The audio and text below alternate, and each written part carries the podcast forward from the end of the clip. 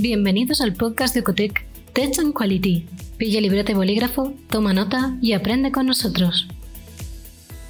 Hoy traemos el webinar Validación de sistemas informatizados e integridad de datos en productos sanitarios, donde tenemos como ponente a Maite Garrote Gallego, CTO de Ocotec.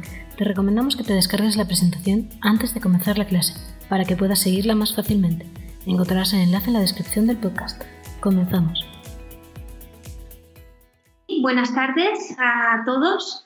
Eh, mi nombre es Maite Garrote, soy la encargada de hacer el webinar de, esta tarde y concretamente hoy vamos a hablar del entorno de los productos sanitarios. Vamos a analizar conceptos claves a conocer y a tener en cuenta y lo que es el proyecto del desarrollo y mantenimiento de lo que es un producto sanitario. Vamos a desglosar todas las actividades que componen ese ciclo de vida y en cada uno de esos hitos del proceso vamos a identificar cuál es el alcance de, lo que, eh, de los sistemas informatizados en cada uno de estos puntos y cuáles son los requisitos que nos exigen la normativa aplicable o las guías de buenas prácticas. ¿De acuerdo? Por tanto, iremos desde lo más general analizando los conceptos a el enfoque, más práctico, viendo todo lo que es el proyecto y eh, analizando casos prácticos en cada uno de los, de de los pasos. Eh, si a lo largo del webinar eh, surge alguna duda, lo que haremos es eh, introducirlas en la plataforma de GoToWebinar, en la sección de preguntas, y lo que haremos es agotar toda la presentación y al final de la presentación iremos rescatando todas las preguntas para solucionar una a una. ¿De acuerdo? ¿Cómo vamos a abordar el webinar de validación de sistemas informatizados e integridad de los datos en el ámbito de los productos sanitarios? Bien, pues lo hemos dividido en tres grandes bloques. Como siempre, el primero va a ser identificar esa normativa aplicable que tenemos que cumplirla para analizar todos esos requerimientos que nos van a exigir y además también analizaremos en este bloque esa base documental de guías de buenas prácticas que nos pueden ayudar a eh, dar un poquito más de detalle en esa metodología. ¿De acuerdo? Por tanto, el primer bloque será el estudio de esa base documental en la que vamos a basar la metodología. El segundo bloque será identificar esos conceptos que tenemos que aclarar para el buen funcionamiento del proyecto, además de identificar esos requisitos a los sistemas informatizados. ¿De acuerdo?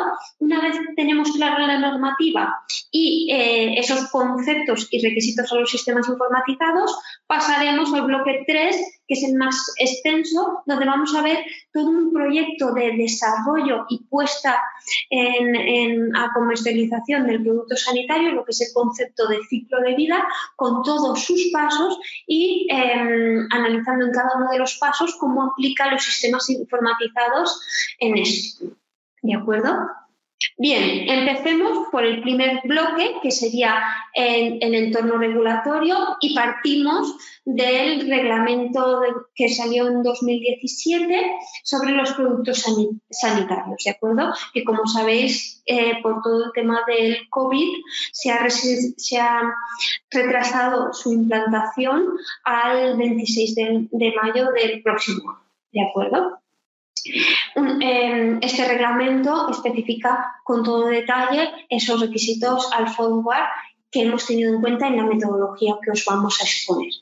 También, como complemento, hemos eh, analizado y eh, también utilizado en este webinar estas guías aplicables como son la ISO 13485 que trata los productos sanitarios y todo su sistema de calidad, sobre todo también el concepto de ciclo de vida del software que se especifica en la 62.304 y eh, también de especial interés eh, la 14.971 que eh, nos dice que todas las actividades que hagamos en el ciclo de vida tenemos que hacer una aproximación basada en, riesgos, ¿de acuerdo? Y entonces eh, eh, señalamos también esta, esta guía.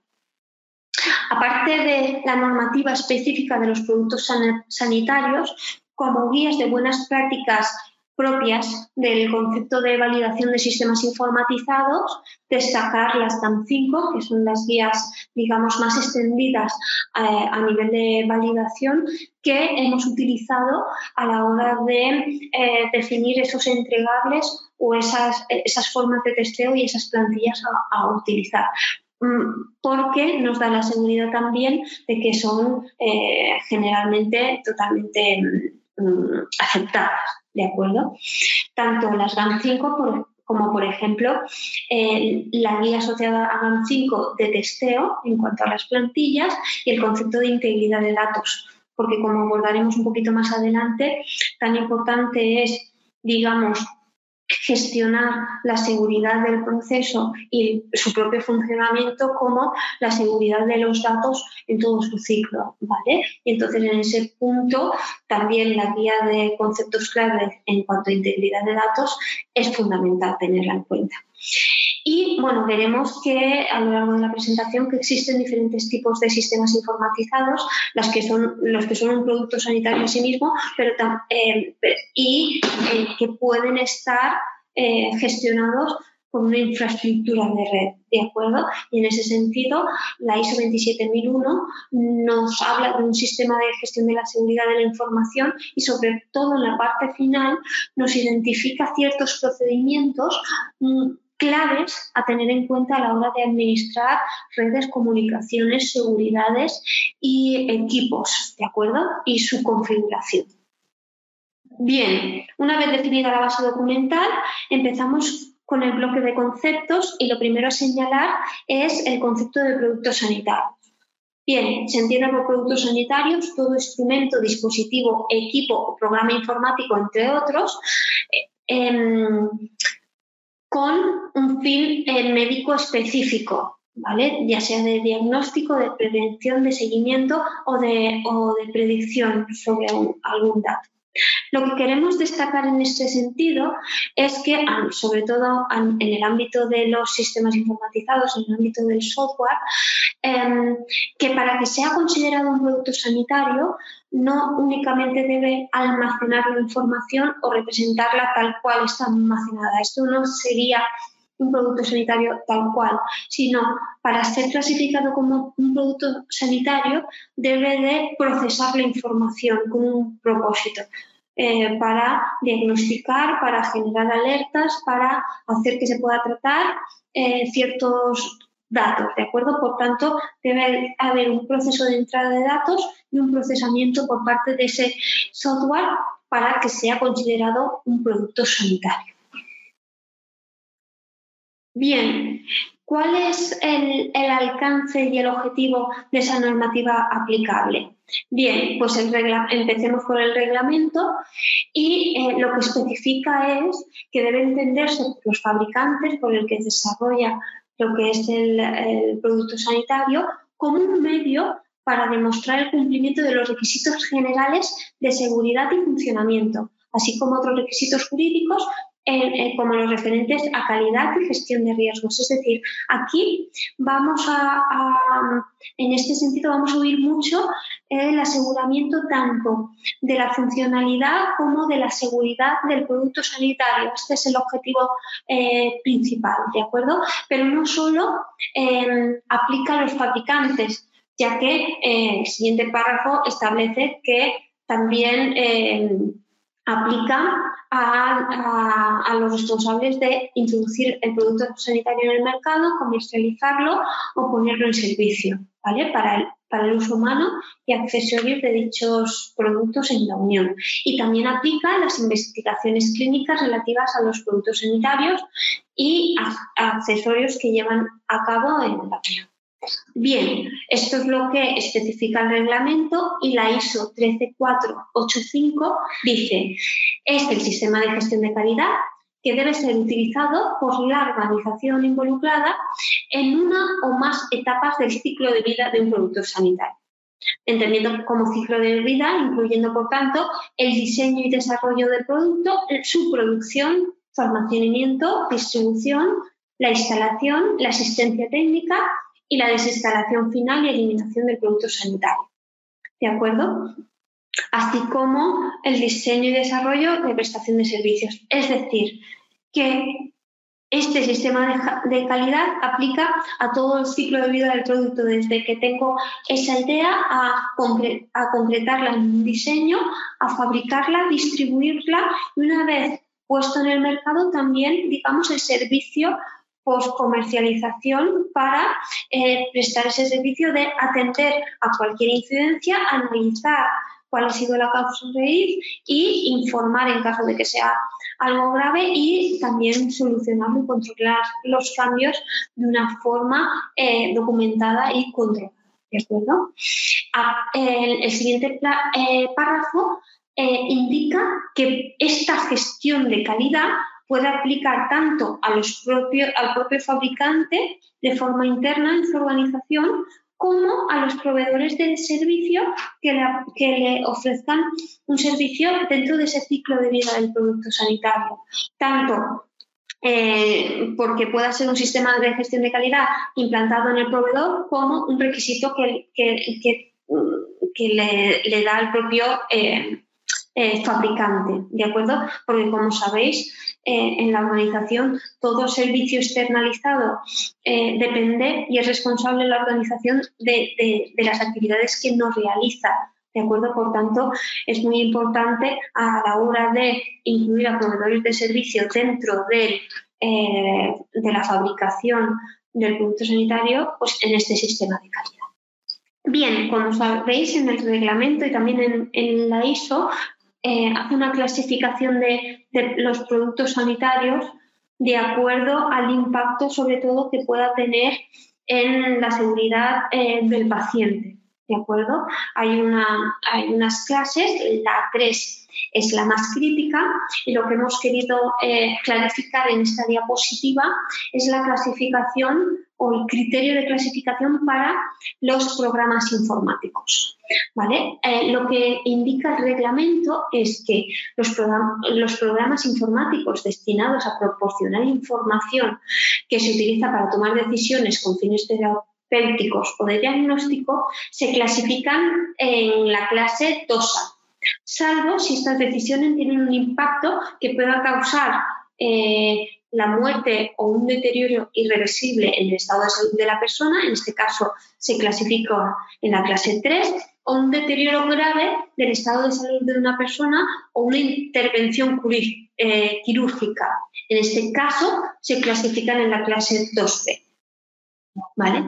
Los programas informáticos destinados a observar procesos fisiológicos se clasifican en 2A, salvo si se destinan a observar parámetros fisiológicos vitales cuando la índola de las variaciones de dichos parámetros sea tal que pudiera dar lugar a un peligro inmediato para el paciente, en cuyo caso se clasifican como 2B. Todos los demás programas informáticos se clasifican en la clase 1. ¿De acuerdo? Bien. La siguiente diapositiva lo que hace es clarificar cuáles son los requisitos que eh, en el reglamento se establecen para los sistemas informatizados. Y es que los productos que lleven incorporados sistemas electrónicos programables, incluidos los programas informáticos o los programas informáticos que constituyan productos por sí mismos, se diseñarán de modo que garantice la repetitividad, la fiabilidad y el funcionamiento en consonancia con su uso previsto. Es decir, al final lo que em, se requiere de un, de un sistema informatizado es, uno, que definamos de una forma clara, documentada y concreta cuál es ese uso previsto. Y ahora veremos un poquito más adelante que como uso previsto se, se,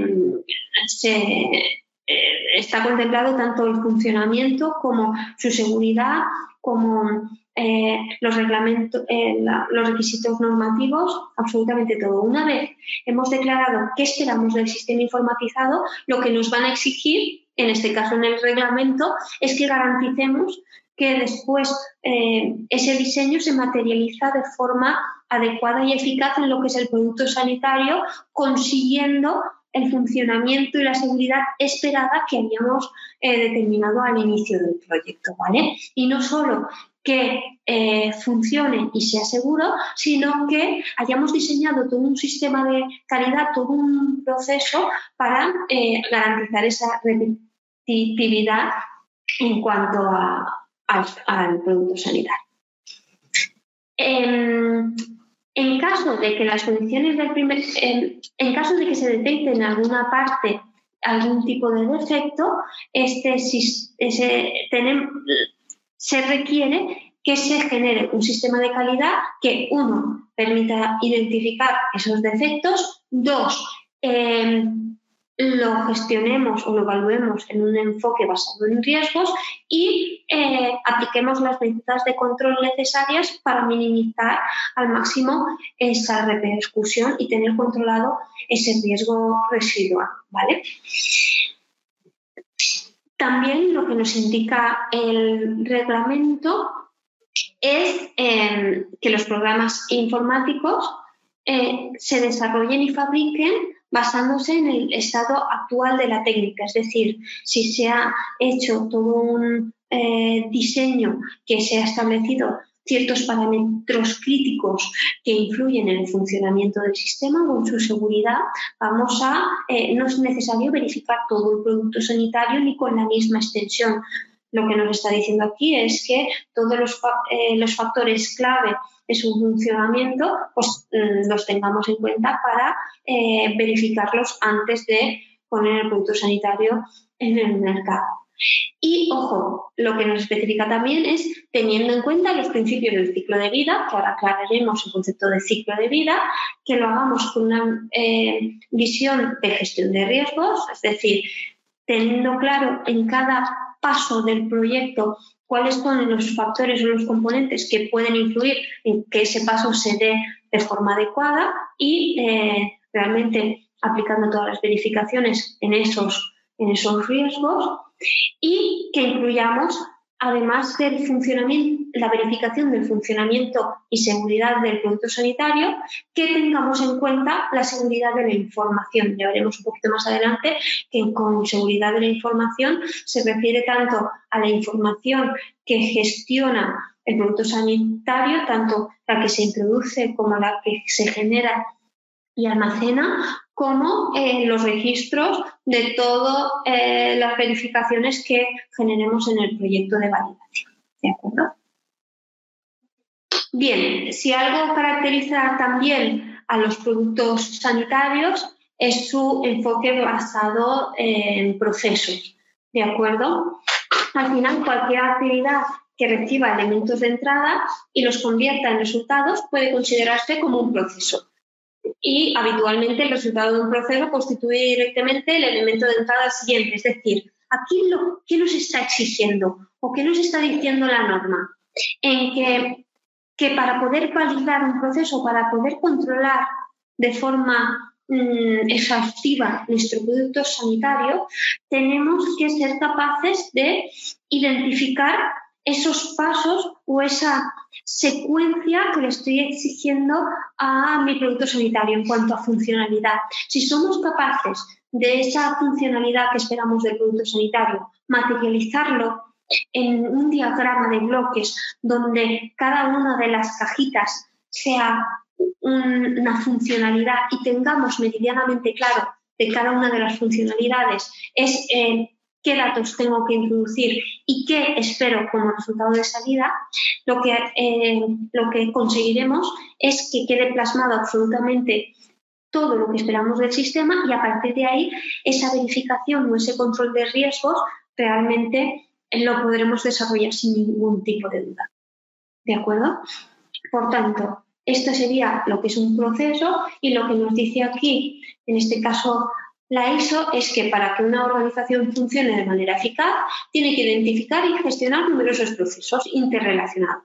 La aplicación de un sistema de procesos dentro de la organización, junto con la identificación e interrelaciones de estos procesos, así como su gestión para producir el, resultado deseado, puede denominarse como enfoque al proceso. Si somos capaces de identificar esos procesos interrelacionados, em, seremos conscientes por proceso de eh, evidenciar que lo hemos comprendido y que tenemos claro lo que exigimos a cada uno de, los, de esos hitos, em, vamos a eh, considerar en cada uno de los procesos cuál es el valor que añade al, proceso, al proceso final. Vamos a eh, tener muy claro esa obtención de los resultados previstos y, eh, vamos a poder medir esa eficacia y eh, vamos a poder hacer una medición objetiva de, la mejora que estamos introduciendo en la organización con este, con este proceso. Esto es un ejemplo. Hay muchos, como hemos comentado antes, hay muchos eh, tipos de productos sanitarios que involucren software. Pueden, puede ser desde una app que solo es software y gestiona cierta información, interactúa con el paciente para obtener ciertos datos de su salud y proponer ciertas acciones, por ejemplo, o generar alarmas, o puede ser, por ejemplo, un equipo que pueda ser una, cabina de eh, crioterapia que tenga un software asociado en la cabina para monitorizar la temperatura, para abrir y cerrar las puertas y generar alertas. Bueno, eh, el ejemplo que os pongo es de una app, de un sistema informatizado que, em, además de gestionar un proceso, eh, tenía dentro del sistema ese proceso de auditoría que nos hace eh, poder comprender todo lo que ha pasado en la app en cuanto a configuración y modificación de registros.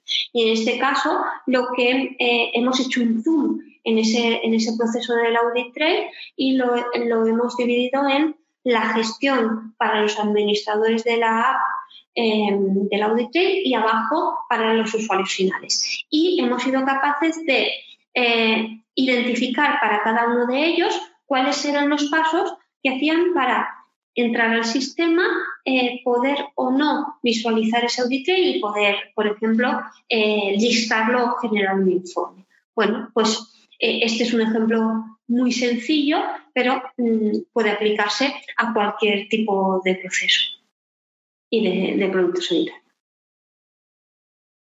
Bien, una vez hemos analizado ese enfoque basado en procesos, em, como como cualquier em, sector de un ámbito regulado, es necesario que exista ese sistema de gestión de la calidad. ¿vale? ¿Qué se le exige a ese sistema? ¿Cuáles serían las premisas?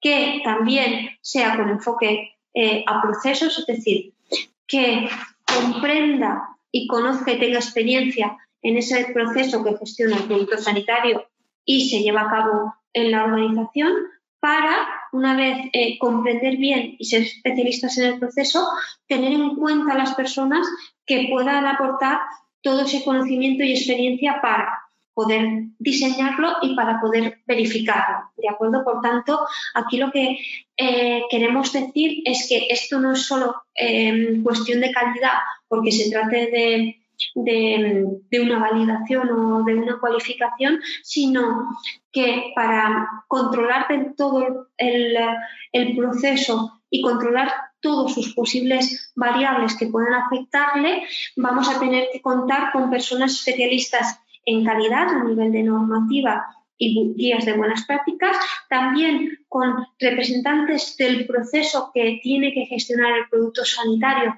para tener en cuenta todos los parámetros a contemplar en ese, en ese software, pero también la visión de IT que nos haga poder eh, dominar las herramientas que en este caso son informáticas y que van a tener un, un impacto directo en, el, en, el, proceso y en el, y en el ámbito eh, médico, sanitario, ¿de acuerdo? En el, en el paciente. Entonces, el sistema de gestión de calidad va a requerir ese conocimiento en ese, de los procesos teniendo en cuenta diferentes visiones con un personal especialista que aporte todo el conocimiento y experiencia en varias visiones y con ese enfoque basado en riesgos, porque de cada hito del proceso, eh, como hemos comentado, no todo se tiene que verificar ni se tienen que aplicar controles absolutamente en todas las partes. Con, con esa visión de conocimiento desde los procesos, teniendo en cuenta un equipo multidisciplinar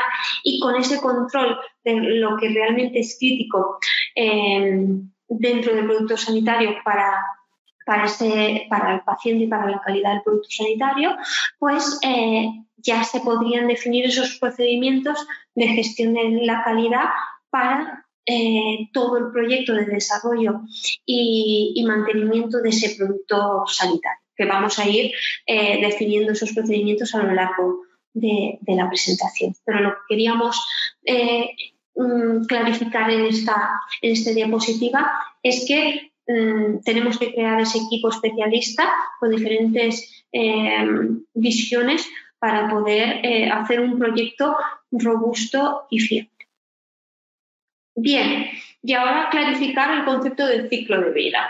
Bien, es una estructura conceptual que abarca desde que se requiere informatizar eh, el proceso para añadirlo en un producto sanitario, pasando por su definición, hasta la difusión de ese producto. ¿De acuerdo? Identifica el proceso, actividades y tareas involucradas en el desarrollo del producto, describe la secuencia y la independencia entre las actividades y tareas y identifica los hitos en los que la eh, de la finalización, los entregables especificados que tienen que ir saliendo de cada una de las tareas. Es decir, el ciclo de vida del producto sanitario es desde que tengo esa idea hasta que la diseño, la desarrollo, la verifico, la pongo en el mercado e incluso después de puesta en el mercado genero todos los procedimientos para poder identificar esas no conformidades y poder aplicar las mejoras. Dentro de todo ese recorrido, establece el concepto de ciclo de vida, estas tareas, desglosa estas actividades teniendo en cuenta que muchas actividades se hacen en un proceso secuencial, no puedo pasar a la siguiente hasta que la anterior no está cerrada o como mínimo sin, desviaciones críticas. Y de cada uno de esos pasos también se definen esos entregables o esas em, evidencias documentales que nos haga poder justificar que hemos pasado por cada una de esas tareas con el personal adecuado y formado, tratando Em, la actividad que se perseguía y evidenciando los resultados para darlo por conforme, ¿de acuerdo? Sobre todo, el concepto de ciclo de vida tiene dos grandes pasos, digamos. El primero es el, desarrollo desde la idea hasta que acabo de, de desarrollar el producto sanitario, lo he liberado porque es fiable en funcionamiento y seguridad y después el proceso de mantenimiento que me hace atento y me hace poder reaccionar de una forma previsible a cualquier incidencia para poder gestionarlo en, el menor eh, eh, tiempo y con total garantía. ¿De acuerdo? Eh, lo que dice el siguiente párrafo es que al final en, cada una de las tareas que vamos a identificar dentro de ese proceso de desarrollo y proceso de mantenimiento, pues eh, lo hagamos cada una de las tareas aplicando ese enfoque basado en riesgos, ¿de acuerdo? Y que en caso de que identifiquemos algún riesgo, lo controlemos y hagamos seguimiento de, la eficacia, eh, de la eficacia de ese control. Muy bien, ¿y qué nos dice la normativa aplicable sobre la verificación y la validación del programa informático? Pues bueno, el reglamento especifica de forma literal eh, descripción del diseño y el proceso del desarrollo del programa y pruebas de su validación tal como se usa el producto final. Esta información contendrá normalmente un resumen de, los resultados de verificaciones, validaciones y ensayos efectuables a nivel interno, bien en el entorno de su uso, simulando o eh, en el entorno de su uso simulado o real, antes de su aprobación final. Tendrá asimismo en cuenta las diversas configuraciones del, del soporte físico y, en su caso, los sistemas operativos mencionados en la información facilitada por el fabricante. Es decir, que lo que se entiende es que identifiquemos ese diseño del, producto sanitario y después hagamos todo un proyecto para en cada uno de sus de, los pasos de esos desarrollos identificar esos factores clave que pueden afectar a su correcto funcionamiento en cada uno de los pasos y añadimos las evidencias para determinar que realmente em, cada uno de los pasos em, cumplen esos criterios de aceptación, ¿de acuerdo? Y el concepto de validación al final es ese resumen total de pruebas y verificaciones, ¿vale? Para dar por liberado el sistema, además de asegurar que se tienen todos los procedimientos para mantenerlo eh, bajo control a lo largo del tiempo. La ISO 13485 lo que especifica es que la organización debe documentar los procedimientos para la validación de la aplicación de programas informáticos utilizadas en el sistema de gestión de calidad, utilizados en la producción y prestación del servicio y utilizados para el seguimiento y la medición de los requisitos.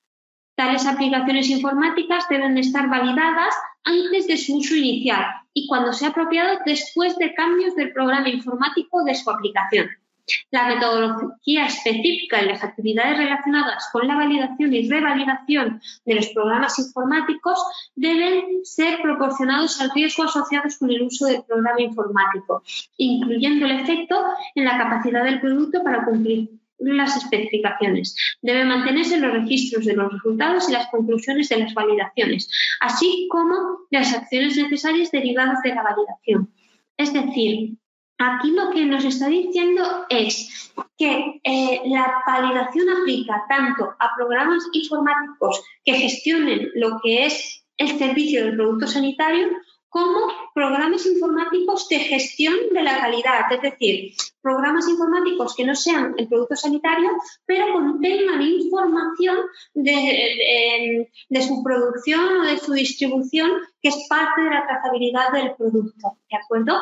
También lo que nos está diciendo, esto es igual que en el reglamento, es que la validación y todos los pasos asociados a esa validación eh, vaya con un enfoque basado en riesgos para determinar esa extensión y que eh, debemos de también tener claro ese mantenimiento del control una vez liberado y que todos los resultados de ese proyecto de validación pues estén disponibles y también eh, seguros a lo largo del tiempo. Vale, em, hemos comentado esos requisitos de validación en los sistemas informatizados. Lo que también nos especifica, en este caso la ISO, es que eh, además de lo que es la validación del sistema en cuanto al funcionamiento y a la seguridad, no eh, dejemos de lado o contemplemos también la seguridad de la información, es decir, el control de los registros, tanto los que son información propia del producto sanitario como de los registros eh, generados en la validación. Por tanto, la, la ISO 13485 especifica los registros deben ser mantenidos para proporcionar evidencia de la conformidad de los requisitos, así como de la operación eficaz del sistema de gestión de la calidad. La organización debe documentar los procedimientos para definir los controles necesarios para la identificación, almacenamiento, la protección e integridad e la recuperación y el tiempo de, conservación y disposición de los registros. La organización debe definir e implementar métodos para proteger la información de datos de salud confidenciales contenidos en los registros de acuerdo con los requisitos reglamentarios aplicables. Y los registros deben permanecer legibles, fácilmente identificables y recuperables y los cambios de registro deben permanecer identificables, es decir, Em, que la información, eh, además de quedar registro de lo que es el dato, también tiene que ser identificables en cuanto al responsable que genera esta información y en caso de que se haga algún cambio, pues tiene que tener la correspondiente auditoría para, igual que se hace en papel, pues poder identificar cuándo se hace la corrección, por qué se hace la, corrección y eh, el motivo. Eh, también especifica que la organización debe conservar los registros durante la vida útil del producto sanitario según haya definido la organización o según especifiquen los requisitos reglamentarios aplicables.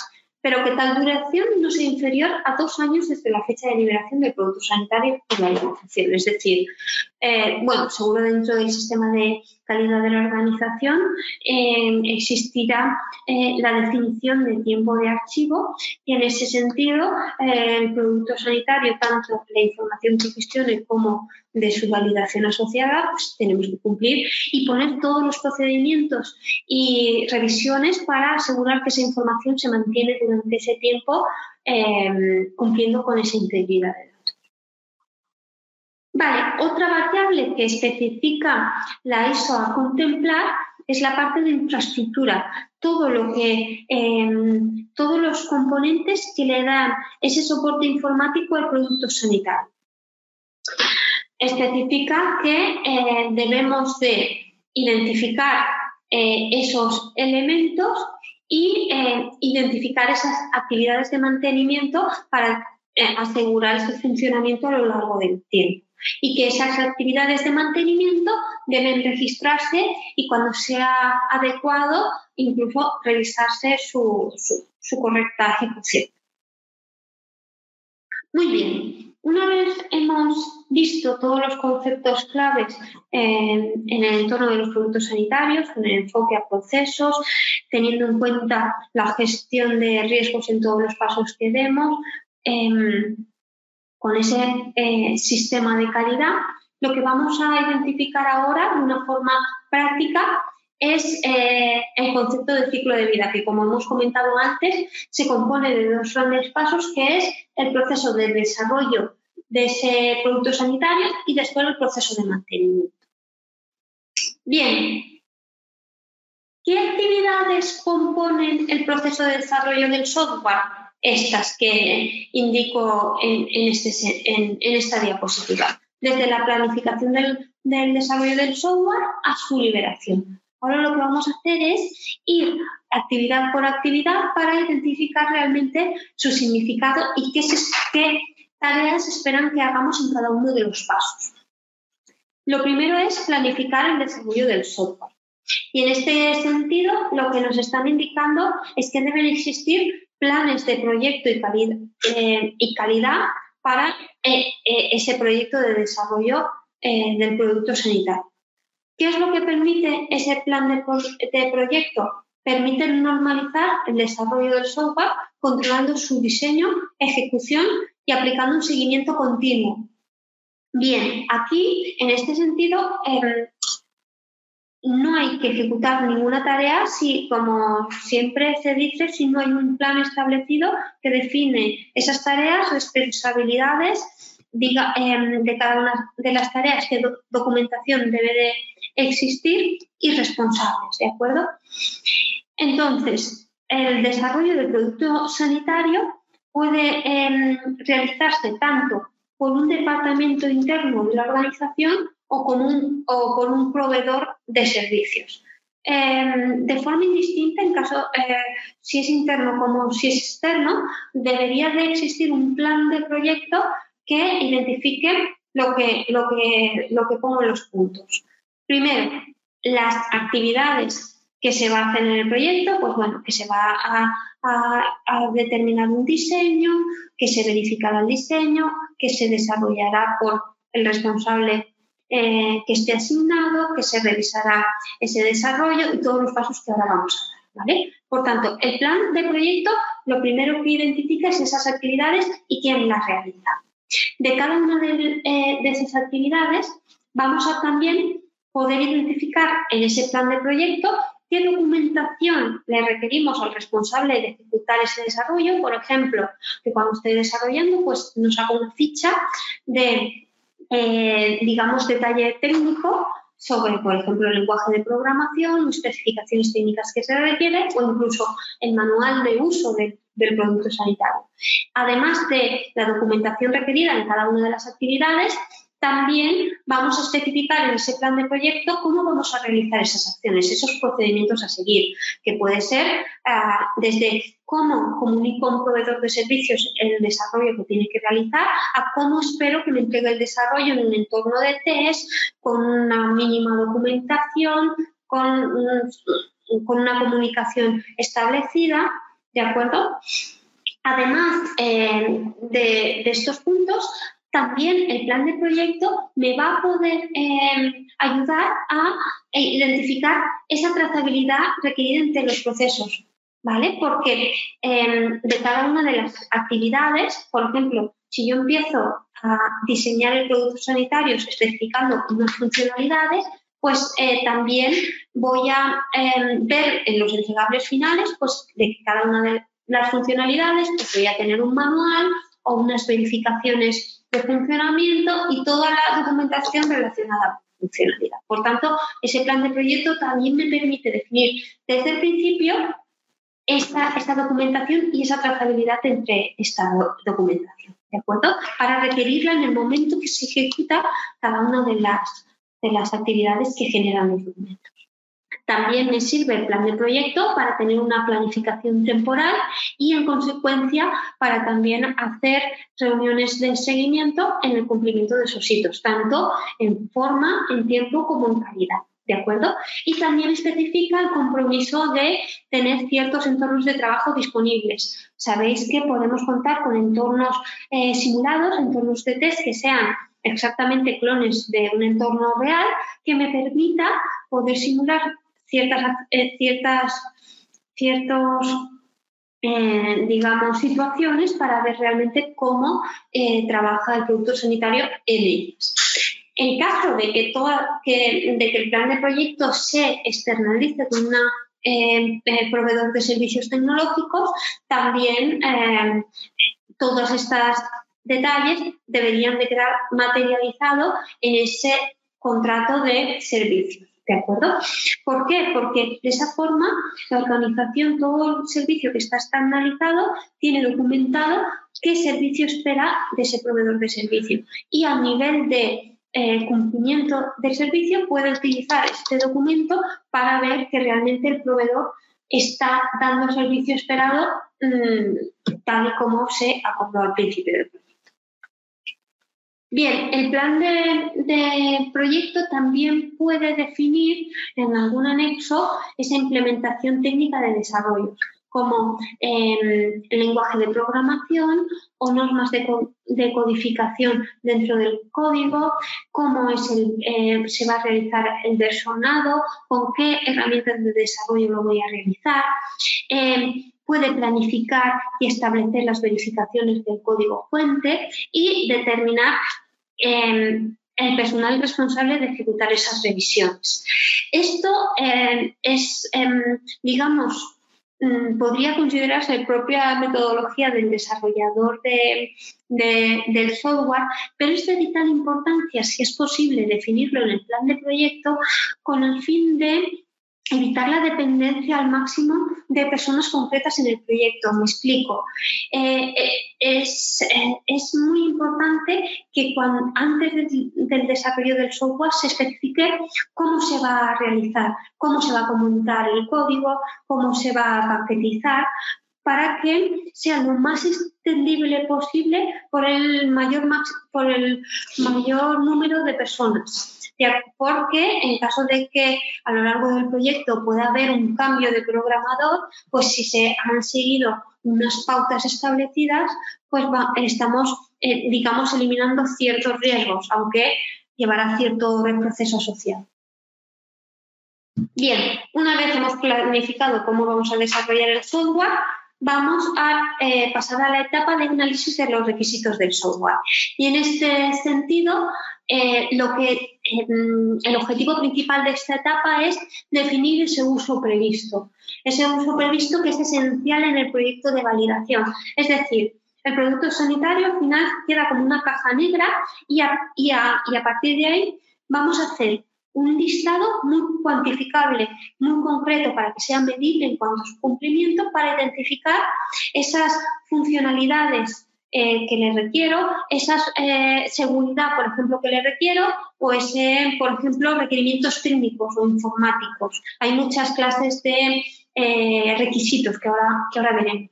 Lo que queremos decir aquí es que antes de empezar a desarrollar el, producto sanitario, es de vital importancia definir esos requisitos, ese uso previsto.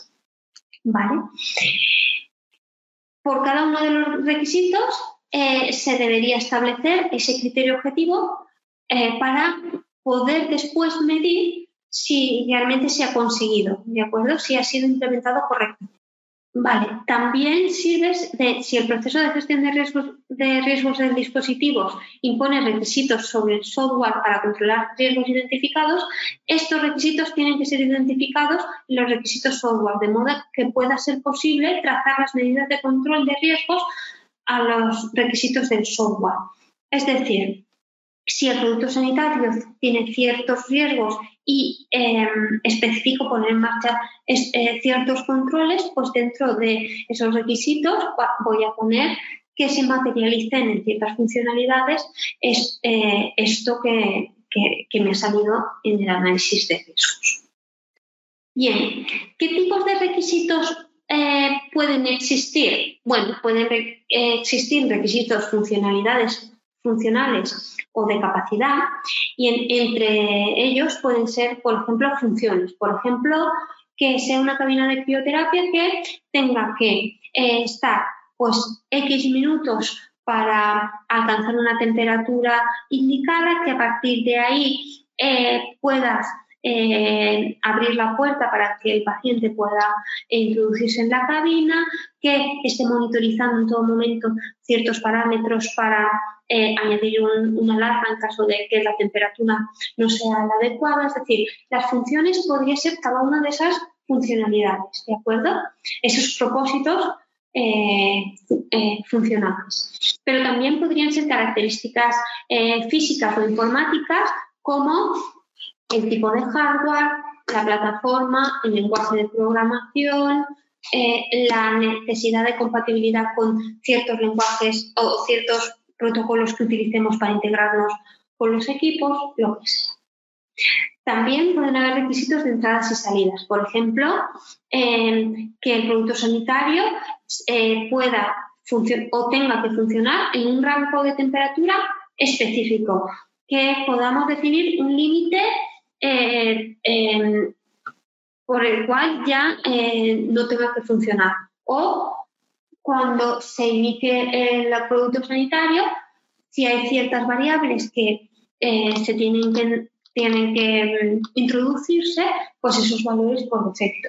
También pueden haber requisitos de interface. Por ejemplo, si puede haber un producto sanitario que se integre que sea una app que se integre con, un, por ejemplo, un reloj que pueda, eh, que pueda dar ciertos, ciertos datos sobre el pulso o el nivel de ruido eh, del usuario, pues eh, también vamos a especificar cómo esa aplicación se integra con el dispositivo a través de un interface o, por ejemplo, una app que se integre con una báscula. Pues bueno, esto, el traspaso de esa información desde el origen al destino se tiene que eh, determinar eh, eh, ese requisito.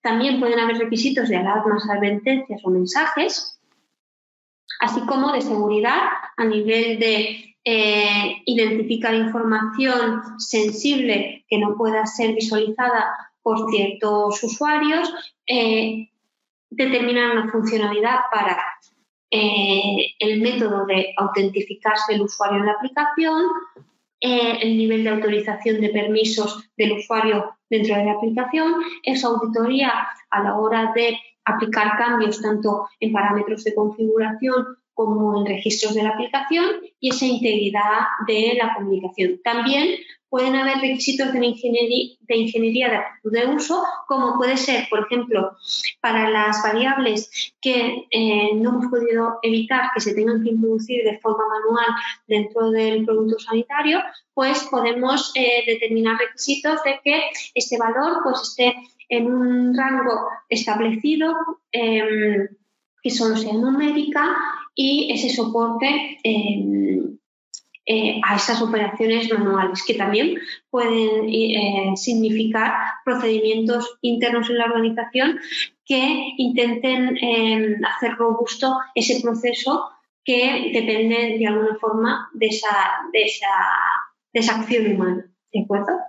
Y además también no olvidemos los requisitos en cuanto a datos tanto a la hora de introducirlo como a la hora de eh, dejar registro y almacenar en base de datos esos datos, representarlos, procesarlos, distribuirlos, eh, eh, revisarlos absolutamente todo en forma y, función. También requisitos en cuanto a instalación, documentación a, generar, procedimientos de mantenimiento y esos requisitos reglamentarios. En este sentido, em, os dejamos un vínculo en la presentación eh, donde em, vemos cómo hacemos un taller práctico para, eh, de una forma muy práctica, em, generar estos requerimientos a través de un, taller eh, VSM, ¿de acuerdo? Se ve tanto el taller VSM como el resultado que es el listado cuantificable de, cada uno de los requisitos. Bien, una vez hemos planificado el desarrollo y hemos identificado esos requerimientos del software, funcionales de seguridad o lo que sea, pasamos al diseño arquitectónico. Muy bien, una vez hemos definido qué esperamos que haga el sistema, eh, ese sistema al final va a hacer uso tanto eh, de una infraestructura software como hardware para satisfacer ese proceso. Pues en este paso del proyecto es el, eh, es el momento de materializar esos componentes hardware y software que forman el producto sanitario, ¿de acuerdo? Entonces, esta actividad requiere esa conversión de los requisitos del software en arquitectura, especificando hardware y software. Bien, en la parte derecha de la pantalla hemos eh, incluido un mapa conceptual de lo que puede ser ese diseño arquitectónico. En este caso era una app simplemente que interactuaba con un usuario para eh, que el usuario introdujera ciertos datos de su salud, si había hecho ciertas actividades o, otros, otros datos y esos datos al final se guardaban en, en un servidor que estaba en la nube y que procesaba los datos y le daba ciertas gráficas al usuario y le proponía hacer ciertas actividades para, para monitorizar pues, eh, buenos hábitos de su salud. ¿De acuerdo? Entonces, en este caso lo que hemos puesto es la parte derecha inferior vemos que a nivel de interface con el usuario, pues bueno, como al final eh, era una aplicación, pues se podía visualizar tanto en ordenadores, eh, dispositivos móviles o en este caso tablets, ¿vale? Y que estos dispositivos de usuario se interconectaban eh, con, ese, con ese servidor en la nube que teníamos, por ejemplo, en, en este caso, dos servidores, uno del entorno de test y un servidor cliente. En cada uno de los servidores había, estaba alojada tanto la aplicación que tenía el código para procesar la información y para obtener eh, los datos y dar los resultados y la base de datos donde se guardaba absolutamente. Bueno, ahí con el diseño conceptual ya empezamos a identificar esos elementos que componen ese diseño arquitectónico. Después, ese eh, diseño conceptual, como veremos en la siguiente diapositiva, se, traduce en un listado concreto de esos elementos. Por cada uno de los elementos también em, requiere esta etapa del proyecto que se especifiquen esos requisitos, eh, esas especificaciones técnicas del elemento. Es decir, por ejemplo, si utilizamos una base de datos X, pues em, qué componentes software y hardware necesita esa base de datos para poder funcionar bien, ¿de acuerdo? También por componente, eh, lo que nos requieren es que especifiquemos, eh, por, un lado, eh, en cuanto al sistema, qué componentes los componen, que por componente, qué, qué especificaciones técnicas tienen a nivel informático y cuál es el funcionamiento dentro del proceso que eh, establecen. Es decir, cuál es el, rol de ese elemento dentro de todo el producto sanitario. Por ejemplo, la base de datos, almacenar datos, la aplicación es el código que procesa los datos, el entorno eh, final para el cliente es el interface que le permite interactuar con el usuario final a la hora de pedir datos o representarlos y cada uno de esos componentes eh, pues ver esa funcionalidad. ¿De acuerdo? Bien, esto es lo que os decía de que por cada uno de esos componentes de, la infraestructura, listarlos y por cada uno de ellos determinar esa función, el hardware y el software asociado y esas especificaciones técnicas. ¿De acuerdo? Esto, mm, ¿por qué es tan importante? Porque si somos capaces de, eh, plasmar la relación entre los eh, componentes y componente a componente ver las, las compatibilidades y los requerimientos informáticos, vamos a poder analizar de forma individual cada componente, pero sobre todo de forma integrada como, em, mm, verificar que todos los componentes que hemos utilizado del producto sanitario son compatibles y que pueden funcionar para el uso que preveo, que, quiero generar en el, ámbito de aplicación a nivel de límites y, y, temperaturas, por ejemplo, que puedo, eh, que puedo funcionar así. ¿vale?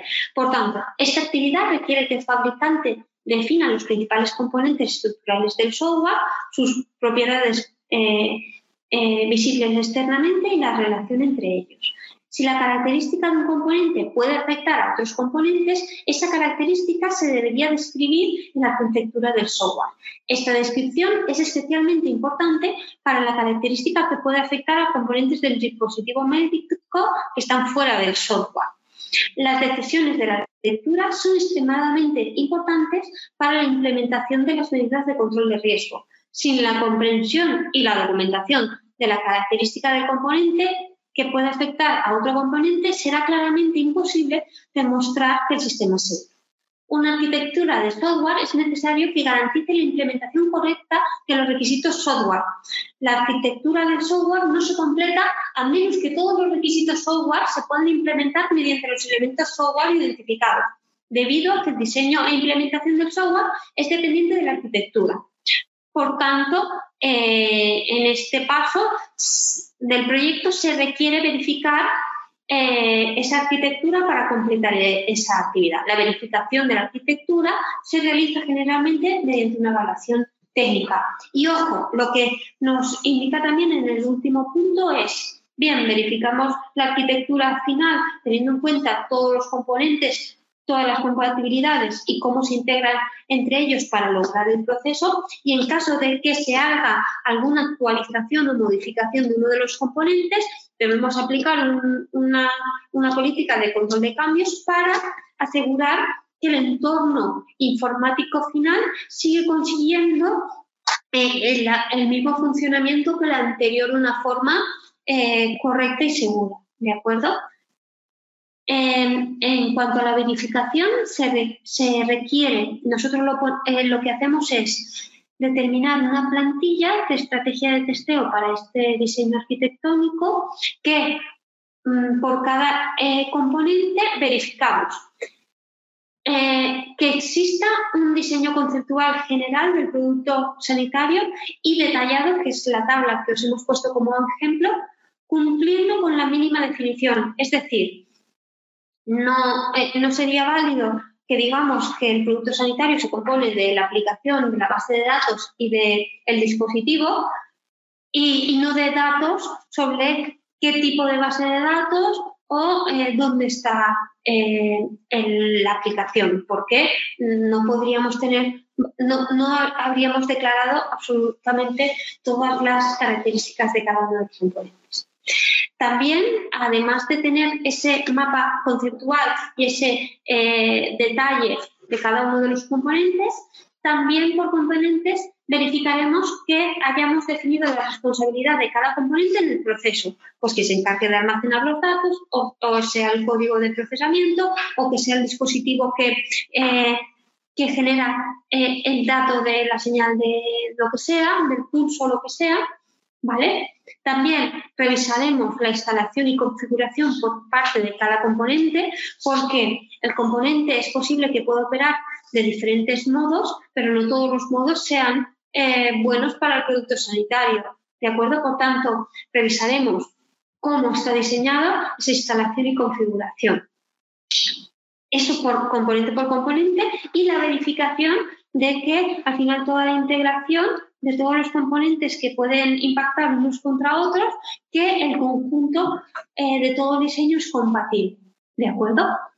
Como he comentado, se recomienda generar una estrategia que determine esas verificaciones concretas y qué eh, entregables em, se prevén como resultado previsto y dejar registro de la verificación aplicada, qué resultado obtenido, quién ha realizado esa verificación y esa revisión del test, dejando evidencia de los eh, resultados obtenidos. Porque muchas veces en las verificaciones que vemos en los clientes cuando estamos, eh, por ejemplo, auditando la validación de productos sanitarios, es que vemos que sí, que se ha hecho una verificación, pero simplemente eh, la verificación consiste en decir apto o no apto pero no eh, relacionan ningún documento específico que evidencie que esa información existe o em, no hay ninguna captura de, em, por ejemplo, el diseño del producto sanitario. Y entonces, pues bueno, mm, para, bajo nuestro punto de vista no sería, no estaríamos aportando esas evidencias adecuadas para dar por conforme este, este diseño.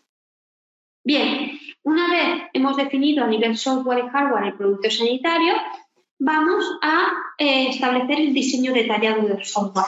Aquí, en vez de poner el foco en los componentes, digamos, más informáticos, software y hardware, lo que vamos a hacer es poner el foco en el proceso que quiero que haga, el, eh, que satisfaga el software, ¿de acuerdo?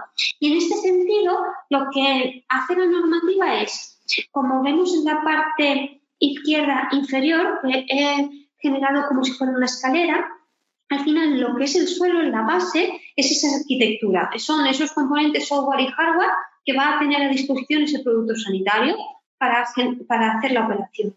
Pero a nivel de operación, lo que hacen em, esas guías es dividir la operación como en tres grados. Digamos, el más genérico es todo lo que es el sistema y lo que espero que haga, ¿de acuerdo?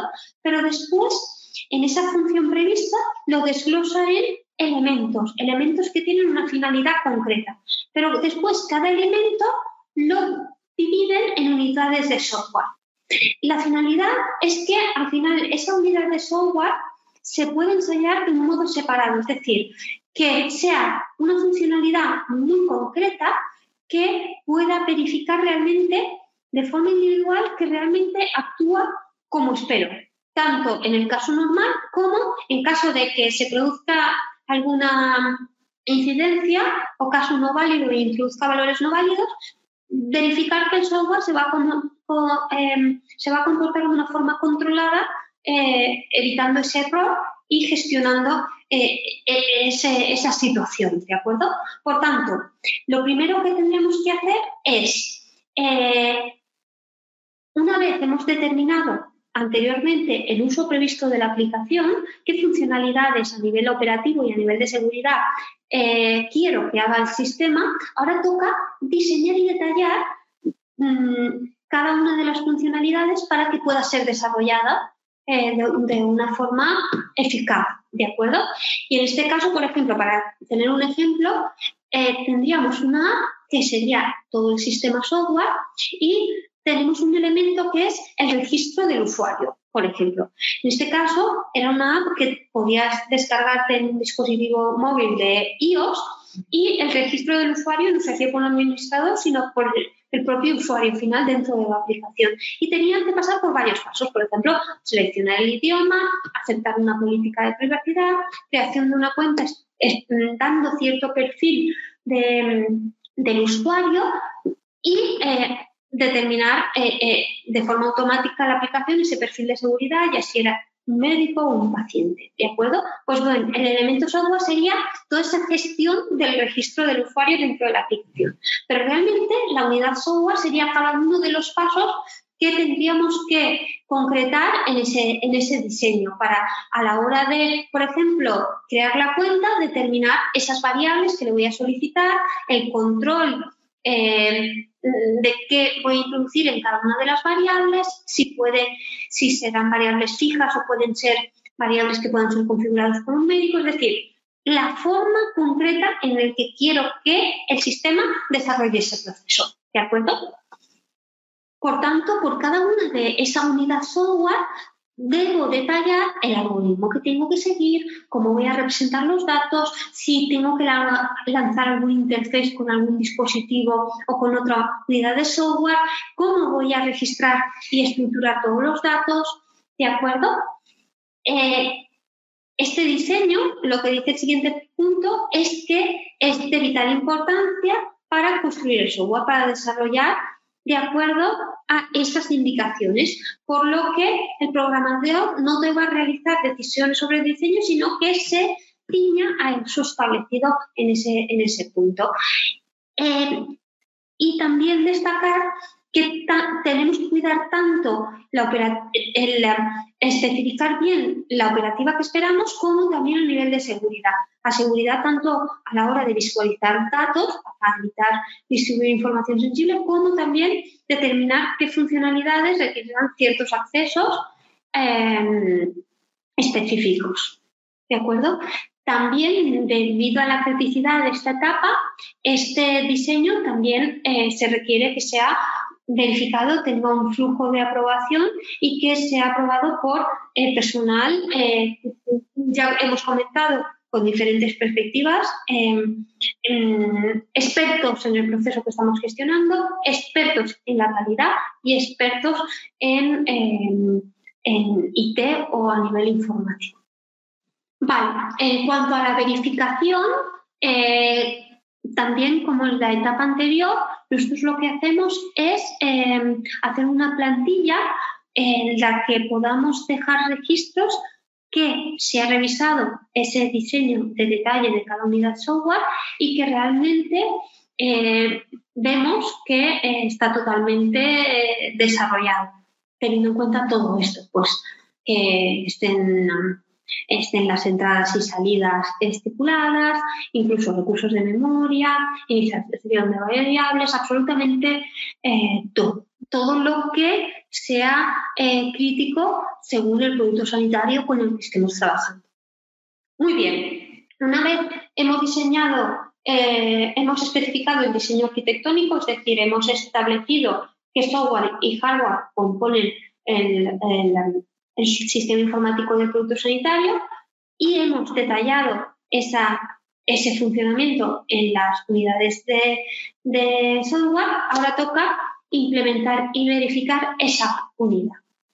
Es decir, una vez hemos establecido por unidad de software cuál es ese uso previsto de una forma muy detallada, una vez desarrollado, eh, toca verificar que realmente en, un entorno de test, en un prototipo, verificamos que realmente el sistema eh, desarrollado cumple con eh, lo que debe de hacer. ¿vale? Y en este sentido, lo que nos dice la norma es que lo podemos eh, hacer en dos pasos. El primero obligatorio es revisar si el código fuente desarrollado ha seguido las pautas de control de ese plan de desarrollo que hemos definido al principio de todo. ¿De acuerdo?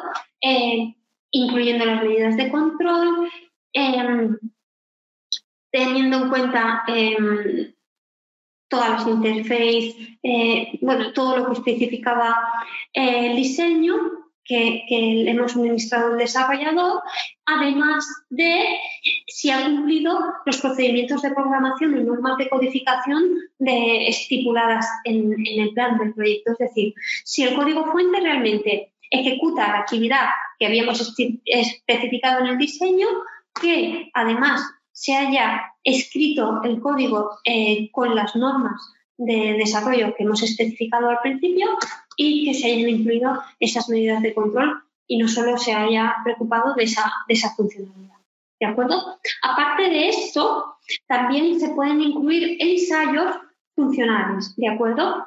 Es decir, ya por cada eh, digamos, unidades web por cada funcionalidad individual, vamos a analizar realmente eh, que se comporta como, como prevemos, teniendo en cuenta el flujo de datos, eh, los eventos. Al final, vamos a determinar una serie de pasos que voy a establecer para verificar esa, esa funcionalidad y tengo que verificar que en cada uno de ellos el resultado previsto es el, eh, el resultado es el, es el previsto. ¿De acuerdo? También nos especifica la normativa que debemos de eh, verificar eh, y aportar evidencias documentales de que esto se ha realizado.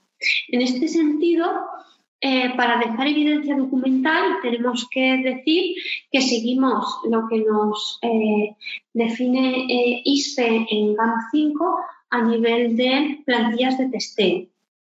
tendríamos una plantilla para determinar esa estrategia de testeo y otra plantilla para centralizar los resultados obtenidos. En la primera, en la de estrategia de testeo, lo que voy a determinar es, uno, identificar el elemento y la funcionalidad que eh, voy a testear. Eh, voy a asignar todos los test eh, el código de test em, que voy a realizar, el título determinando realmente la verificación. Eh, también dentro de la cabecera de esa estrategia de test voy a determinar claramente el objetivo del test y la documentación de referencia en la que basarme para determinar ese uso previsto, ya sea de diseño, los requisitos que debo de cumplir para poder ejecutar la prueba y ya la prueba, la prueba es lo que vemos en la parte inferior de la plantilla, donde determinamos cada paso del test, hacemos referencia a un código, la referencia de requerimiento es em, de diseño que voy a verificar, la acción, por ejemplo, autentificarme, elegir un idioma, lo que sea, el dato a capturar de esa acción y el resultado esperado. Pues bueno, eh, de cada uno de los pasos, ¿cuál es el resultado? Previsto. Esta estrategia, también para cumplir con buenas prácticas de documentación, debe de firmarse tanto para el generador como el revisor. Aquí lo que no he comentado que también es de vital importancia es que eh, no todas las funcionalidades se deben de verificar ni con la misma extensión. Cuando hago el diseño de, de, todo, de todas las funcionalidades, lo que hemos dicho es que debe ser un listado muy concreto. Bien, eh, esto lo explico al final de la presentación, pero por cada, antes de hacer los test, por cada funcionalidad se analiza, em, se hace un análisis de riesgos, ¿de acuerdo? Especificando por funcionalidad cuál sería el impacto en el proceso que tiene que gestionar el productor sanitario y entonces eh, veríamos realmente eh, de cada funcionalidad los posibles fallos y de los posibles fallos cuál sería el impacto que supondría para el producto sanitario. Los fallos que producen un impacto realmente crítico eh, son los que se tienen que verificar. Entonces, todas esas verificaciones se codifican en diferentes estrategias y después por cada una de las estrategias hay un documento de testeo asociado donde eh, centraliza todo la, digamos, los pasos realizados, las evidencias de cada uno de los pasos, también registra el responsable que ha obtenido esas evidencias.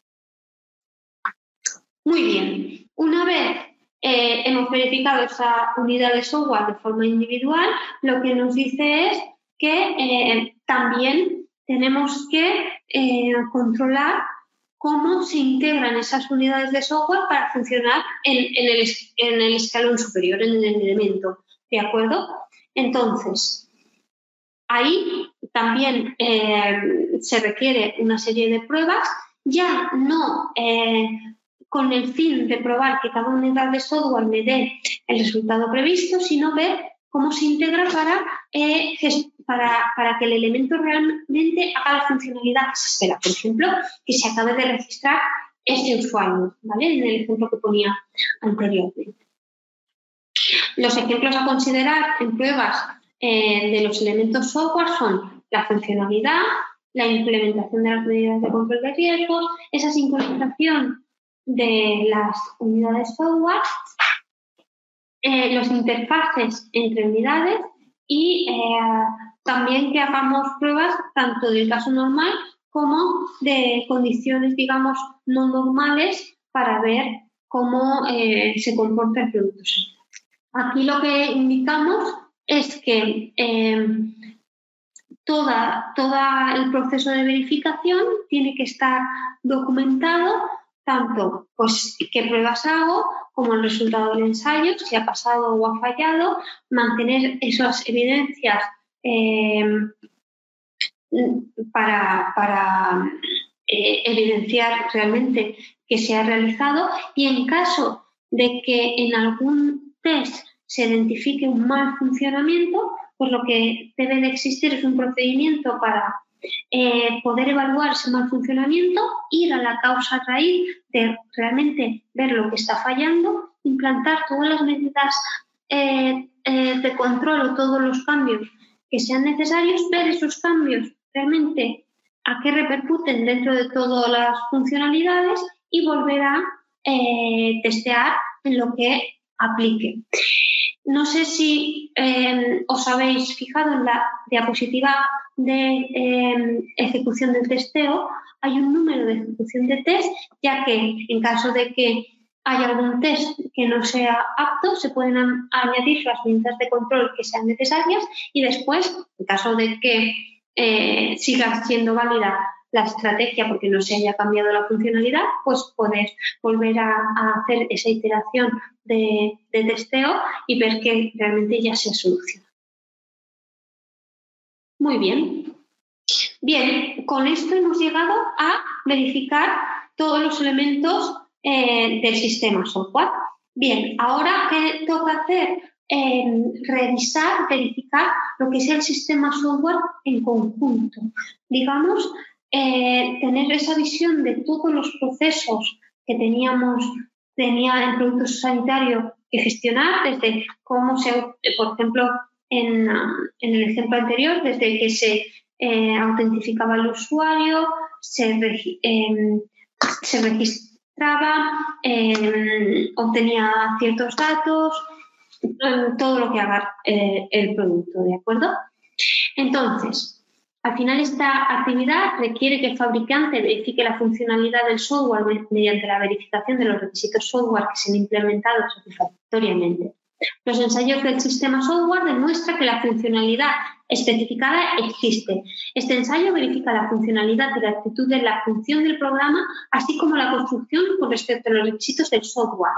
Los ensayos del sistema software prueban que el software eh, integrado es perdona, los ensayos del sistema software prueban el software integrado y se puede realizar en un entorno simulado sobre el software real o en un dispositivo médico completo. Es decir, que ahora lo que se hace es verificar todo el sistema informatizado del producto sanitario, ¿de acuerdo? Para ver que en conjunto cada una de, las funcionalidades se integran bien y que toda la trazabilidad que, eh, del proceso pues se sigue eh, integrando todos los elementos.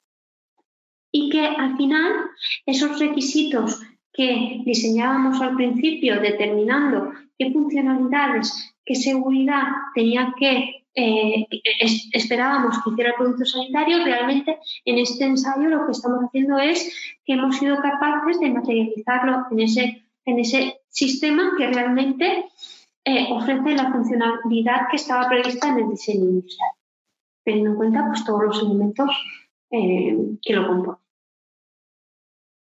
Bien, el fabricante debe establecer y realizar un conjunto de ensayos expresados como estímulos de entrada, resultados esperados, criterios de procedimientos de, OK o no OK, para realizar los ensayos del sistema software, de modo que se cubran todos los requisitos del software. El fabricante debe introducir las anomalías encontradas durante el ensayo del sistema software en un proceso de resolución de problemas del software. Bien, cuando se realicen cambios durante los ensayos, el fabricante debe repetir los ensayos, eh, realizar los ensayos modificados o realizar ensayos adicionales según proceda para verificar la efectividad del cambio para corregir el problema. Esto es lo que comentábamos anteriormente. También llevar a cabo los ensayos adecuados para demostrar que no se introducido efectos secundarios con el cambio y realizar las actividades de gestión de riesgos relevantes. Y al final debe dejar constancia documental de todo esto. Bien, una vez hemos pasado por toda la parte de los ensayos, eh, llegamos a la liberación del sistema. Al final, eh, el objetivo es eh, asegurar que la verificación del software ha sido completada y que los resultados que se han evaluado antes de liberar y, verificar que, asegurar que la verificación haya sido realizada y que los resultados obtenidos hayan sido correctos dentro de los criterios de aceptación antes de liberar eso. ¿vale? En ese informe o registro em, también deben de eh, introducirse cierta información, que es eh, dejar el registro de las anomalías residuales, es decir, todas las funcionalidades se van a analizar los riesgos, como hemos comentado. De cada funcionalidad se determinan ciertos fallos y, los, y, eso, y, de cada fallo se identifica la criticidad en caso de que sucediese. Y, se, y una vez vistas esa criticidad por fallo, se eh, introducen esas medidas de control para minimizar esos efectos. Pero es posible que queden riesgos residuales que, hay que, eh, que, que no serán críticos para el funcionamiento del sistema, pero que se deben de registrar. Eh, exacto. Eh, también asegura que todas las anomalías residuales conocidas han sido evaluadas para garantizar que no contribuyen a un riesgo inaceptable. Eh, dejará registro de la versión del producto software que se está liberando, dejará constancia del procedimiento y, el entorno usado para crear el software liberado y asegura que todas las tareas y actividades se han terminado con la documentación social. deja archivo del producto software elementos de configuración y toda la documentación asociada de este proyecto de validación durante al menos el periodo de tiempo determinado em, mayor al tiempo de vida del dispositivo, como se define eh, por el fabricante o un tiempo especificado por los requisitos reglamentarios relevantes, es decir, según el tiempo de archivo determinado por la organización. Además de dar por liberado el sistema, como cualquier sistema de calidad, no se puede liberar si no existe un procedimiento implantado y aprobado en la organización para mantener este eh, sistema bajo control todo el tiempo de uso o incluso cuando ya no se use, pero tenga que almacenar ciertos datos. Bueno, el, el informe de liberación también puede contener una matriz de trazabilidad. Este documento es opcional, pero bajo nuestro punto de vista, como a lo largo del proyecto de validación se genera una extensa cantidad de documentación, eh, a la hora de manejar o a la hora de mantener y también cuando aplico un, cambio, ver qué documentos tengo que actualizar, pues es, eh, es muy útil hacer este tipo de documento que va desde la columna inicial, la primera, lo más general, a en la siguiente ya eh, dividir, por ejemplo, en este, en este caso era una app, diferentes áreas del sistema en cuanto a configuración, seguridad o funcionalidad de cada una de esas áreas determinar los elementos y unidades de software y después ya a nivel de cada unidad de software relacionar los documentos asociados a las verificaciones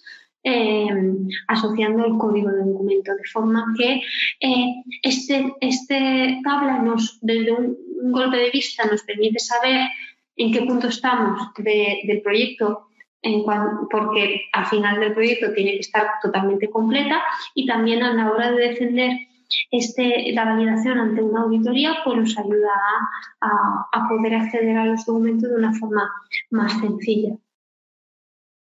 Bien, esto a la hora de eh, el proceso de desarrollar el software. Hay otro proceso, como hemos comentado, que compone el ciclo de vida, que es el mantenimiento. Bien, aquí lo que, lo que vamos a ver en, el siguiente punto es que debemos de establecer los procedimientos que nos permitan, eh, una vez distribuido el producto sanitario, gestionar los problemas y modificaciones de una forma procedimentada y eh, con, un, con, un, enfoque también basado en riesgos para seguir asegurando esa calidad y eficacia del producto sanitario. ¿De acuerdo? Entonces, aquí lo que nos dice la normativa es que el fabricante debe establecer ese plan de mantenimiento para realizar las actividades y tareas del proceso. ¿Vale? Eh, debe de tratar pues, el procedimiento de recepción, documentación, evaluación, resolución y seguimiento de los retornos de información que ocurren después de la liberación, es decir, tanto una incidencia, em, digamos, de un departamento interno del fabricante que identifica un mal funcionamiento, como pueda ser de un paciente o un cliente. Eh, debe de establecer ese criterio para determinar ese retorno, si es un problema o no, a través del proceso de gestión de riesgos para ir a la causa raíz y, y estudiar bien esa repercusión y tener un eh, determinado el registro de todo esto para identificar esos retornos de información y después determinar y, documentar cómo se han resuelto, tanto para gestionar mejoras del, programa como corregir problemas o Bien, aquí lo que se especifica es, esa política de control de cambios que eh, os invitamos también a ver este webinar que era específico de control de cambios, en el que decimos que debemos de determinar las vías donde vamos a recibir eh, esas incidencias, ya sea eh, un correo electrónico, un formulario, de muchas formas,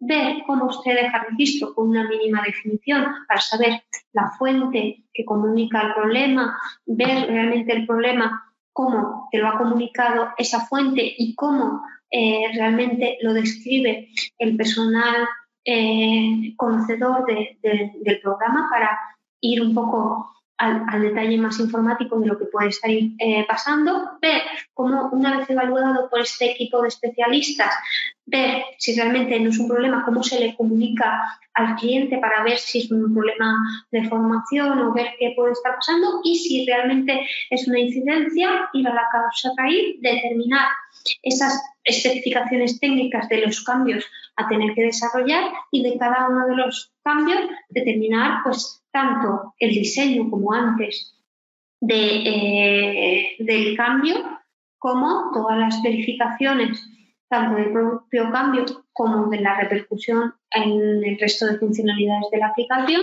y como de una forma controlada se va eh, actualizando ese, producto en todos los, en todos los eh, clientes y equipos.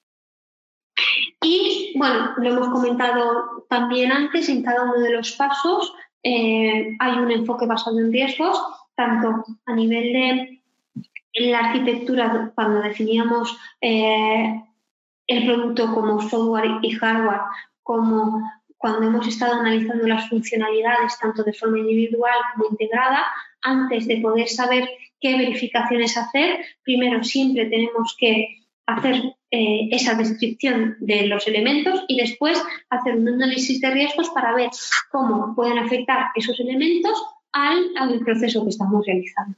Y a partir de ahí aplicar unas verificaciones con ese enfoque basado en riesgos y, eh, y, y, dejar constancia de todo esto.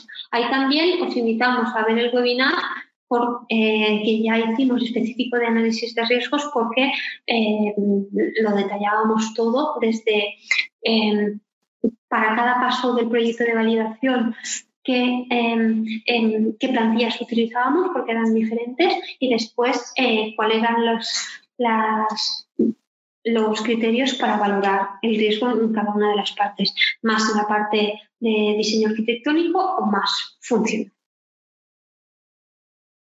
Bien, y hasta aquí lo que es el, el, webinar de productos sanitarios, donde hemos visto un poco los conceptos clave de, este entorno y hemos estudiado ese ciclo de vida con ese proyecto analizando las, eh, las tareas que lo componen.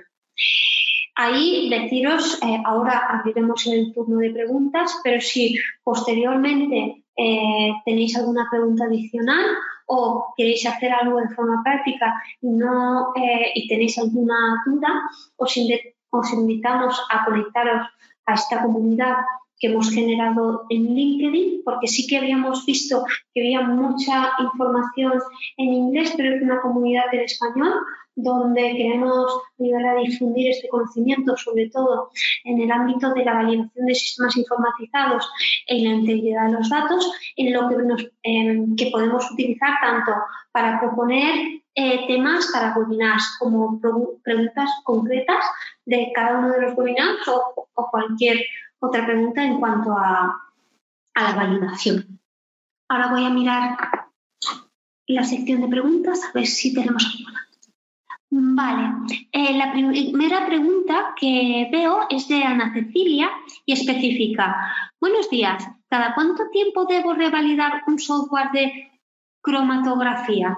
Bien, ahí lo que podemos hacer es enfocarlo de dos modos. Uno, bueno, siempre tiene que ser eh, mm, teniendo en cuenta un poco el riesgo de, ese, sistema dentro del proceso, pero lo que, em, lo que eh, te diría es que debemos de tener un eh, procedimiento de control de cambios muy importante. Bueno, primero, eh, establecer, realizar la validación de lo que es el software. Bien, una vez está validado, antes de darlo por liberado, tenemos que tener un procedimiento de control de cambios. Este procedimiento de control de cambios debe ser lo, lo suficiente robusto para que cada cambio que se produzca, eh, ya sea software como hardware, poder analizar realmente el impacto y determinar las tareas que debo realizar en caso de que eh, ejecute ese cambio.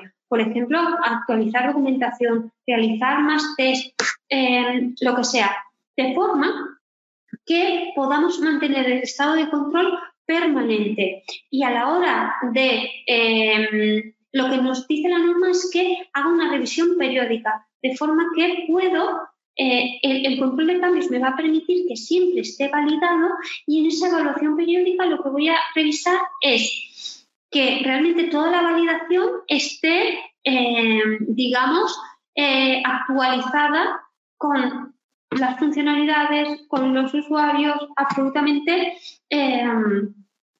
todo para eh, asegurar que sigue bajo el estado de control. De todos modos, eh, sí que se puede definir en el, control de cambios que si el cambio aplicado es tan importante que aplica a toda la, a todas las funcionalidades, eh, sea necesario una validación en sí misma. También nos hemos, nos, porque realmente el software Mm, no, se revalida como tal si tienes una política de control de cambios. Sí que es cierto que muchas organizaciones establecen de una forma, la normativa dice justificada y documentada, esa periodicidad eh, de la revalidación, pero realmente con esa revisión periódica muy exhaustiva, con ese control de cambios, podríamos mantener el estado de, control eh, continuamente, ¿vale? Eh, todo el tiempo, tanto de uso ojo, como de archivo del sistema, cuando no se esté usando, pero también tenga que eh, utilizar. Bien, Santiago Sánchez especifica, hola, ¿quién edita y ejecuta los test de cada elemento? Bien, aquí em, lo que se establece en, el elemento es, eh, en la estrategia de test, eh, tiene que participar los miembros del equipo de validación que realmente pueden tener un conocimiento eh, de todas las variables que pueden afectarle a este elemento. Bien, si eh, seguro que van a contribuir en el diseño de la estrategia los representantes del proceso que tiene que gestionar el, elemento, es decir, los que saben mucho de la funcionalidad y pueden establecer paso por paso que tienen que ir, eh, que tiene que ejecutar la aplicación, pero además también pueden diseñar esa estrategia de test personal del equipo de validación de IT. ¿Por qué? Porque en este caso la integración con piezas industriales con, o con dispositivos eh, que puedan dar ciertas señales es crucial para el buen eh, uso. Entonces, lo que te diría es que hagas una matriz igual que he hecho antes, eh, determinando cada una de las funcionalidades y por cada una de las funcionalidades especificas los fallos. pues puede ser un fallo eh, de proceso de operación, eh, de algoritmo, o un fallo o, un, digamos, un riesgo más de un interface informático que tengamos que utilizar. Entonces, una vez observada eh, los riesgos de cada elemento, el diseño se debe de determinar por profesional especialista que, que, determine cuál es cuál debe ser la operación prevista. ¿de acuerdo? Final. Y entonces, eh, la ejecución, lo que te dicen es que en la medida de lo posible sea diferente, un usuario diferente al que eh, diseña la estrategia y que después sean revisados eh, bien por los que generan las estrategias o por un,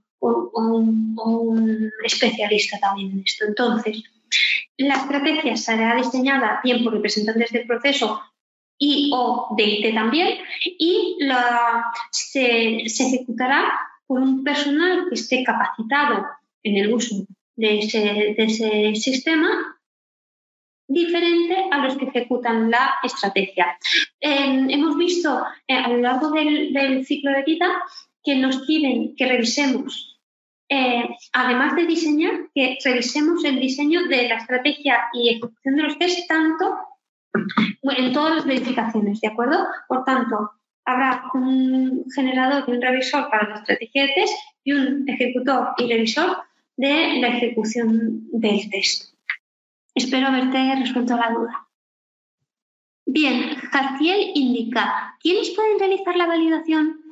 A ver, ¿quiénes pueden realizar la validación? ¿Se requiere una certificación específica?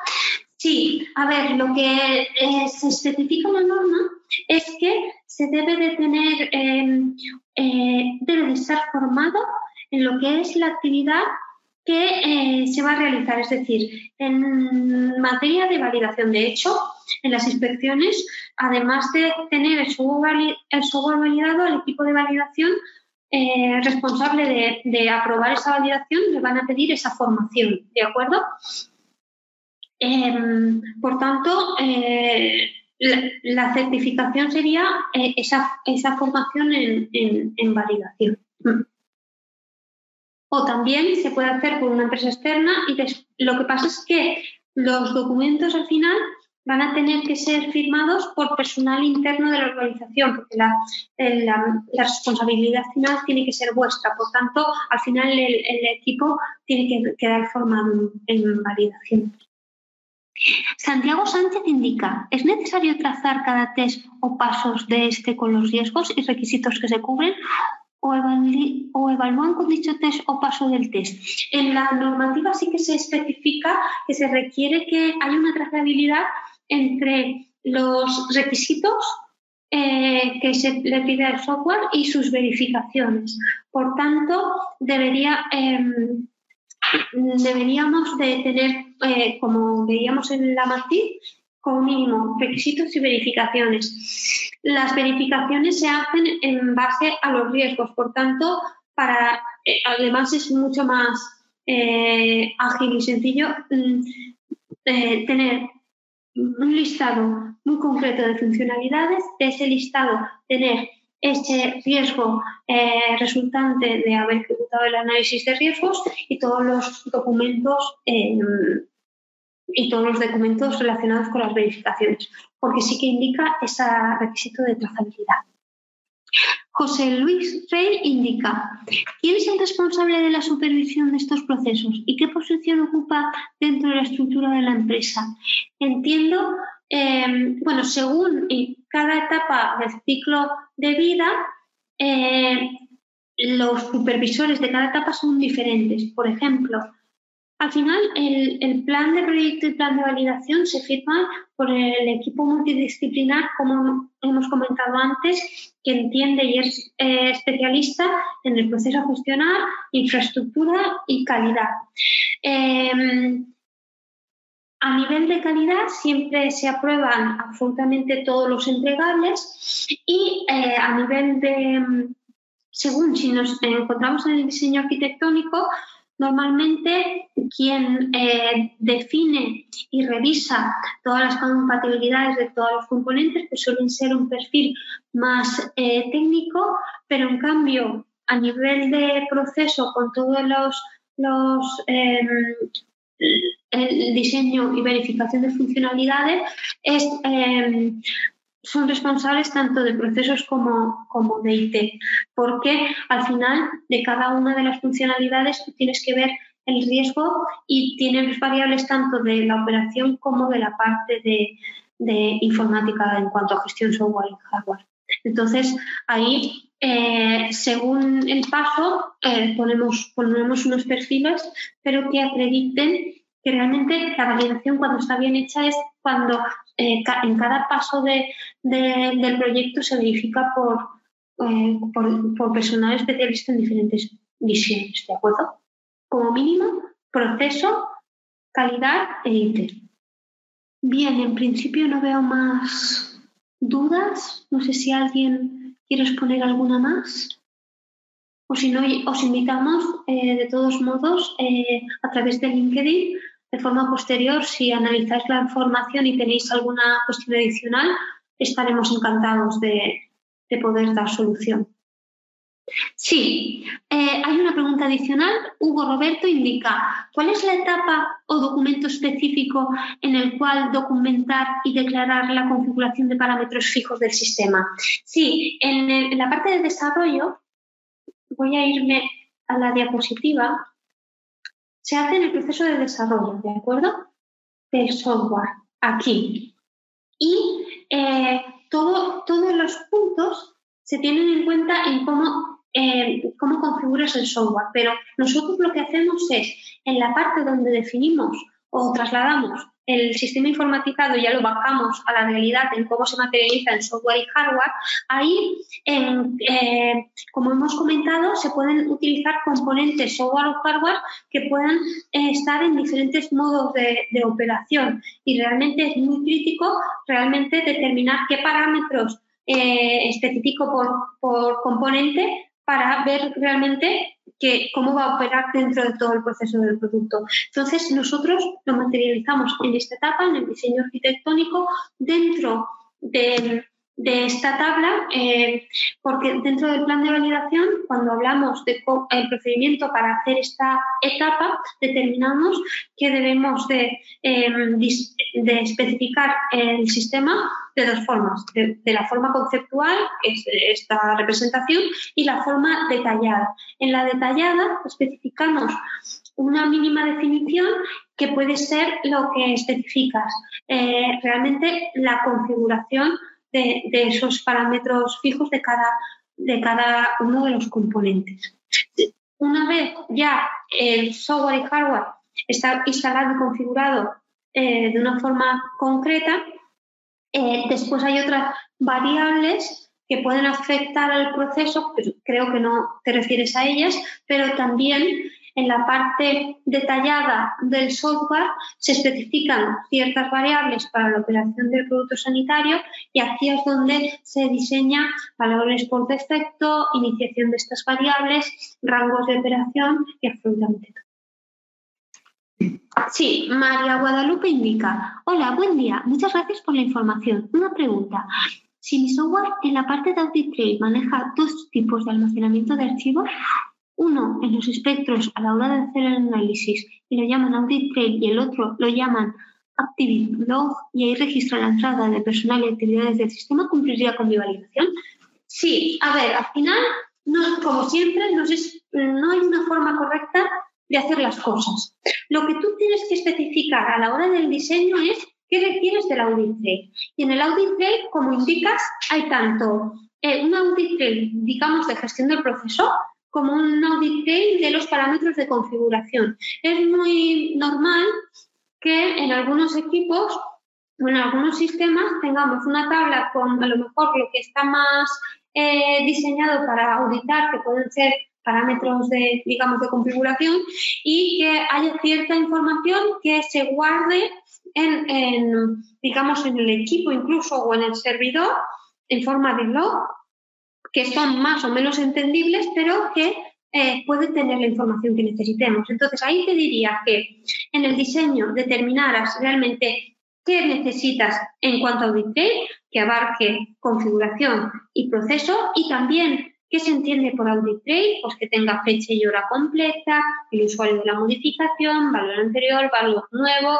motivo del cambio, es decir, para que sea legible y cumplir la integridad de los datos. Y con eso, al final da igual que al final el audit esté en una tabla eh, eh, y tú puedas ir a un formulario dentro de tu programa y verlo, a si eh, realmente está parte en un formulario del sistema y parte en un log. Sí que te diría que en, en cuanto al diseño, determinaras que debe ser fácilmente, que esté fácilmente disponible y además que legible, además de que cumpla una seguridad definida. ¿Por qué? Porque muchas veces si eh, ese log se guarda en un equipo, es posible que se guarde en una ruta de red donde los usuarios puedan leerlo, sí, pero también modificarlo. Y eso puede ser un riesgo porque no estaríamos asegurando eh, esa perdurabilidad de la, información de forma eh, robusta, ¿de acuerdo? Y también muchas veces es válido, pero después pecamos en cuanto a al final lo que hemos visto antes es que en cuanto a registros de, la información nos requiere que los mantengamos todo el tiempo de archivo. Si corremos un riesgo de si hay información en la base de datos y también información en archivitos eh, dentro de una ruta, que en la copia de seguridad se incluyan, es, es muy normal, se incluyan bases de datos, pero no esos archivos. Por eso, em, por cada uno de los sistemas se debe de definir una ficha para determinar, eh, esto podría estar en el diseño arquitectónico, dónde se almacena la información. Y entonces, a partir de ahí, dentro de la política de calidad de copias de seguridad de la organización, que puede ser global, eh, asegurar que dentro de los orígenes de datos que va a contemplar en esa copia, pues está tu archivito. Pero en principio podría ser válido si eh, en un sitio o en otro está la información que requieres. Bien, en principio no veo más dudas. A ver si. Muy bien, pues eh, lo dejamos aquí. Esperamos que, sea, que haya sido de vuestro interés y que podamos vernos en próximos webinars. Muchas gracias. Esto es todo por hoy. Si tienes alguna duda, puedes encontrarnos en nuestro grupo de LinkedIn Ocotec Validación de Sistemas Informatizados e Integridad de Datos o en nuestro correo info.ocotec.com. Gracias por escucharnos.